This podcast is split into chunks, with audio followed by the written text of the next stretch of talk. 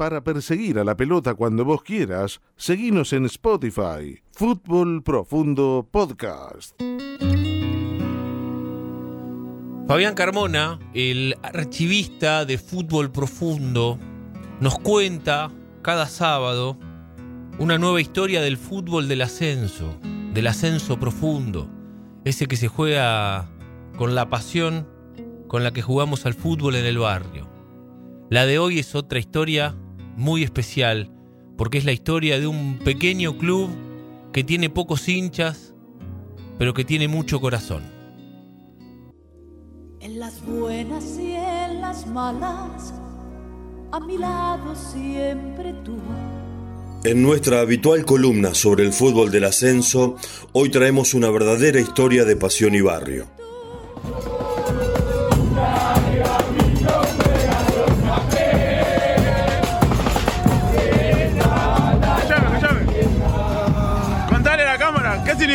Ser Yupanqui?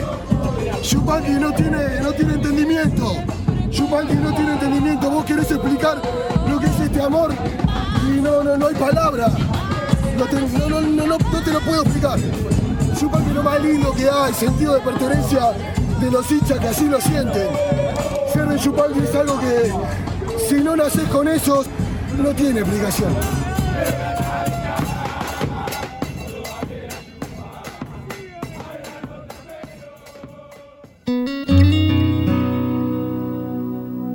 Hace poco más de dos décadas, en 2001, una publicidad de una muy conocida gaseosa ubicó al club Chupanqui en la escena nacional y mundial. La propaganda, que duraba unos 45 segundos, mostraba al equipo saliendo a la cancha y apenas un puñado de hinchas en la tribuna. El eslogan era Chupanqui, el equipo con menos hinchas del fútbol argentino. Los creativos también mostraron que era un equipo asociado a una sola categoría. Yupanqui, capo de la D, rezaba una pintada en uno de los puentes del barrio porteño de Villa Lugano. Yupanqui tiene su sede en Villa Lugano, en la zona suroeste de la capital federal. Se fundó el 12 de octubre de 1935. Su primer nombre fue el Fortín y su actividad inicial fue el básquetbol. Después cambió su denominación por la actual, Yupanqui, que en lengua quechua significa de ti hablará la posteridad. Se afilió a la AFA recién en 1976. El debut fue el 27 de marzo, apenas tres días después del último golpe de Estado, ante General La Madrid, por la primera fecha de la zona sur del torneo de Primera D. Fue un empate sin goles en la cancha de Sacachispas, donde hizo de local en esa primera temporada. Siempre jugó en la D, cuando era cuarta categoría hasta 1985 y quinta categoría desde la temporada 86-87. Siempre hizo de local en Sabio 80, un club que tiene su cancha en Lugano 1 y 2. Su vida institucional y deportiva no arrojó demasiadas novedades a lo largo de cuatro décadas hasta que en 2021 inauguró su estadio propio, Ciudad de Vita, ubicado en el conocido barrio del Partido de la Matanza, y hasta que el año pasado se consagrara campeón de la D, logrando el primer ascenso de su historia. Después de 84 años de vida y 46 en AFA, después de 1.237 partidos en la última categoría, dio la vuelta olímpica y en terreno propio. Fue el 16 de octubre del 2022. La fiesta del trapero, como le dicen, se desató después de derrotar por 1 a 0 a Centro Español. El gran héroe de ese ascenso épico fue Lucas Basso, autor del único tanto, cuando solo faltaban seis minutos para los penales. Sí, esa es otra posibilidad también, o para, o para patear un penal o para amurallarse atrás por un jugador que ya realmente no ¡El pueda más. picante! ¡Está el gol! ¡Viene gol! ¡Gol! ¡Vaso!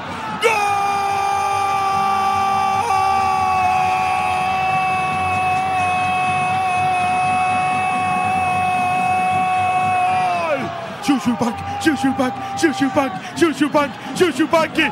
Paso por el segundo palo. El picante metió un centro. El picante la peleó, la luchó. Le pegó cruzado. Y por el segundo palo Lucas Vaso para hacer una montaña infinita, para hacer un festejo inolvidable en el Día de la Madre. Vieja, vieja, voy a ser profesional, le dice Vaso. Se fue al tejido a abrazarse. Mamá, voy a firmar mi primer contrato en el fútbol. Llegué, vieja, llegué. Gracias por lavarme las medias. Gracias por coserme el pantalón. Gracias por agrandarme la camiseta cuando me quedaba chica.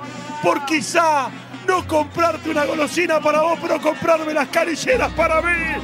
Gracias, le dice Vaso. Mamá, mamá, llegué. Soy profesional. Gana Chupanqui 1 a 0. Y con este resultado, por primera vez en la historia, va a jugar en la C. Chupanqui accedió a la definición por haber ganado el torneo clausura, mientras que Centro Español se había quedado con el apertura. En el cotejo de ida habían igualado sin tantos y la segunda final concluyó con el mismo marcador al cabo de los 90 minutos reglamentarios, por lo cual la definición pasó al tiempo extra.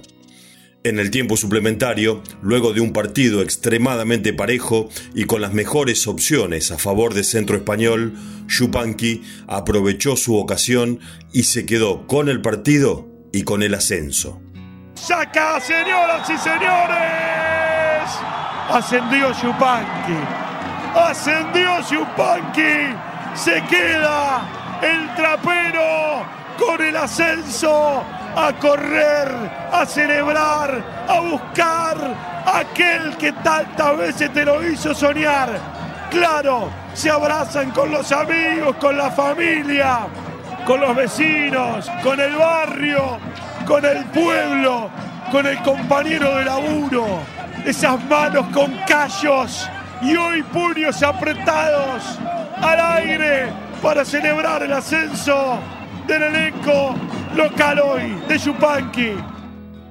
Como se dijo, Yupanqui tuvo sus 15 minutos de fama internacional mucho tiempo antes, gracias a una publicidad televisiva.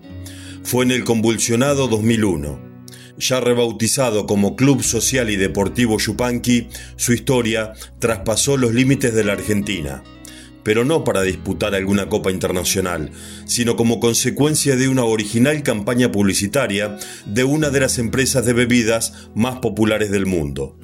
Según se cuenta, esta marca buscaba un equipo que resuma humildad y pasión. Y Yupanqui cumplía con esos requisitos. Era el club con menos hinchas, y el que menos entradas vendía de todo el fútbol argentino. Además, por entonces aparecía en los últimos puestos de la tabla de Primera D. Era el combo completo. Se grabaron varios anuncios. El más recordado es uno en el que todos los hinchas de Yupanqui llegan a la cancha dentro de un Fiat 600, un fitito.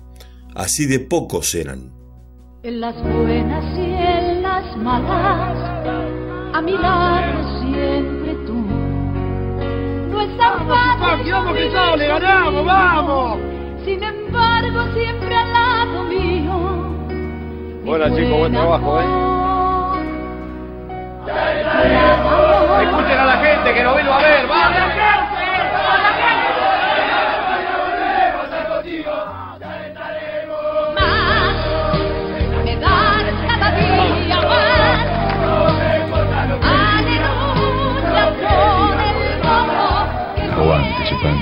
El equipo con menos hinchas del fútbol argentino. Puede ser, pero no con menos pasión. Cuentan los que formaron parte de esas jornadas de filmación que el entusiasmo de ese puñado de fanáticos era genuino y muy contagioso. Tras el rodaje, el director de la agencia, Maxi Anselmo, reconoció que el esfuerzo no siempre trae recompensas en la vida.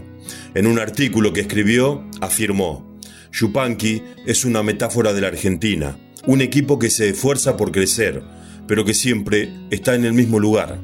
Sin embargo, en los meses posteriores a la serie de publicidades, Yupanqui cobró una popularidad inesperada, para el cual no estaba preparado como institución. Recibimos cartas hasta de Japón pidiendo asociarse al club. Nos llamaba gente de todas partes, recordó hace algunos años Dante Mayori, entonces arquero de Yupanqui y actual presidente del club. Contaba Mayori en aquella entrevista con el diario español El Mundo. Cuando en Coca-Cola vieron que solamente vendíamos 40 o 50 entradas por partido, no lo dudaron. Éramos lo que estaban buscando. Ahora seguimos igual. Y hubo épocas peores. Cuando yo jugaba, hubo un partido en el que se vendieron apenas cuatro entradas. El vínculo con la empresa no terminó de la mejor manera. Si bien el club recibió una suma importante de dinero por las publicidades, Coca-Cola no cumplió con la promesa de conseguirles un predio donde levantar su propia cancha. Sin embargo, Chupanqui sabe que su vida está asignada por ponerle el pecho a las contingencias. Y entonces salió a buscarlo por su cuenta. Ya no concebía no tener cancha propia. Y finalmente lo logró. Mientras era vicepresidente, Mayori gestionó y consiguió un predio ubicado en Ciudad de Vita, partido de la Matanza. La emoción fue total cuando el 14 de mayo del 2022 el trapero disputó su primer partido oficial en su estadio, en un terreno que también cuenta ahora con un polideportivo. Emocionado, Mayori dijo entonces que es la primera vez en la historia del club que tenemos nuestro estadio en tierra propia. Pero a pesar de su humildad, en Chupanqui también hay espacio para agrandarse porque aunque no sea tema de conversación en las mesas de café o de debate en los programas deportivos, Chupanqui comparte un curioso hito con Boca. Al igual que el Ceneice, el trapero jamás perdió la categoría. Nunca descendió, y es algo que suelen repetir con orgullo sus seguidores. Es cierto que en la actual temporada, la 2023, terminó último el campeonato de la C pero la AFA ya había establecido de antemano que este año no habría descensos en la categoría. Más allá de su periplo eterno por la D, a nivel deportivo, contabiliza seis partidos oficiales por la Copa Argentina. De ellos, ganó uno ante Deportivo Paraguayo, empató otro y perdió los cuatro restantes. Fue en ese certamen que este año se dio el gusto de medirse, por primera vez, con un grande de primera. Fue contra Huracán, por la primera fase de la Copa Argentina. Se jugó en el estadio de Estudiantes de Caseros. Yupanqui versus Huracán. Unos 500 hinchas se pellizcaban y preguntaban si era cierto que allí, en el campo de juego, ante el histórico Huracán, era el trapero quien lo enfrentaba. Y hasta se dieron el gusto de gritar un gol, el que ponía el parcial 2 a 1 en contra. Señoras y señores, aparece Yupanqui, aparece Huracán los protagonistas en el terreno de juego. Va a llegar el centro. Emite el centro Villalba el segundo palo. Tapó Chávez. Gol.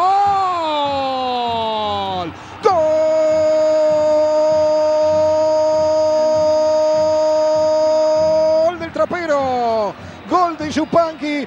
Llega el descuento, señoras y señores. Llega el descuento de Yupanqui. Cuando se moría el primer tiempo, a los 42, apareció Paulides después del rebote, después de la buena tapada de Chávez. Ahora Huracán gana 2 a 1. El resultado final fue 4 a 1 en favor del Globo. Pero eso fue apenas anecdótico. Para el plantel y para los hinchas presentes aquella noche en Caseros fue emotivo, histórico, inolvidable. Tanto que a los jugadores de Chupanqui no les importó dejar de lado sus trabajos para soñar, aunque sea por 90 minutos, que eran tan profesionales como los de camiseta blanca. ¿Qué dejaron de hacer hoy para jugar este partido? Vos me dijiste que algo, algo especial dejaste de hacer hoy. yo hoy es el cumpleaños de mi vieja y la verdad, bueno, no estuve en todo el día porque a la mañana tuve que ir a trabajar y después tuve que ir a concentrar con los muchachos para poder estar acá. Le quiero mandar un feliz cumpleaños a mi mamá y que sepa que la amo mucho. Laburo con mi viejo y hoy le dije, no, hoy no estoy, hacemos flete, mudanza, todo eso, transporte. Yo tengo puestos de ropa en la salada y estuve a la corrida, la onda era descansar y terminé a las 3 de la tarde de trabajar. Ahí nos faltan las tres estrellas, ahí se consigue todo, viste que... todo, todo, tenés todo. Hoy la, la, vendo en el club, la vendo, no. ¡Vende! No te regala nada, no te regala nada, vende. Hace negocio con nosotros. Decías que hacían mucho esfuerzo cada uno por su lado, contame qué otro trabajo tenés, a qué otra cosa te dedicás para también la gente sepa el esfuerzo que hay atrás. De, mi parte, eh, trabajo por la mañana, tengo un trabajo independiente, después por la tarde vengo a entrenar y a la noche trabajo en el teatro haciendo acomodador, todo de esfuerzo y de pulmón. Y ahí va Yupanqui, con sus sueños a cuestas, con las complicaciones típicas de un club de ascenso, con recursos económicos escasos, con infraestructura escasa, con hinchada escasa. No importa, los últimos años han sido de brindis, de emoción y de satisfacción por varios objetivos cumplidos. La cancha, una vuelta olímpica, jugar contra un grande de primera. Y Chupanqui va por más, porque desde el primer día de su existencia lo tiene bien claro. De ti hablará la posteridad.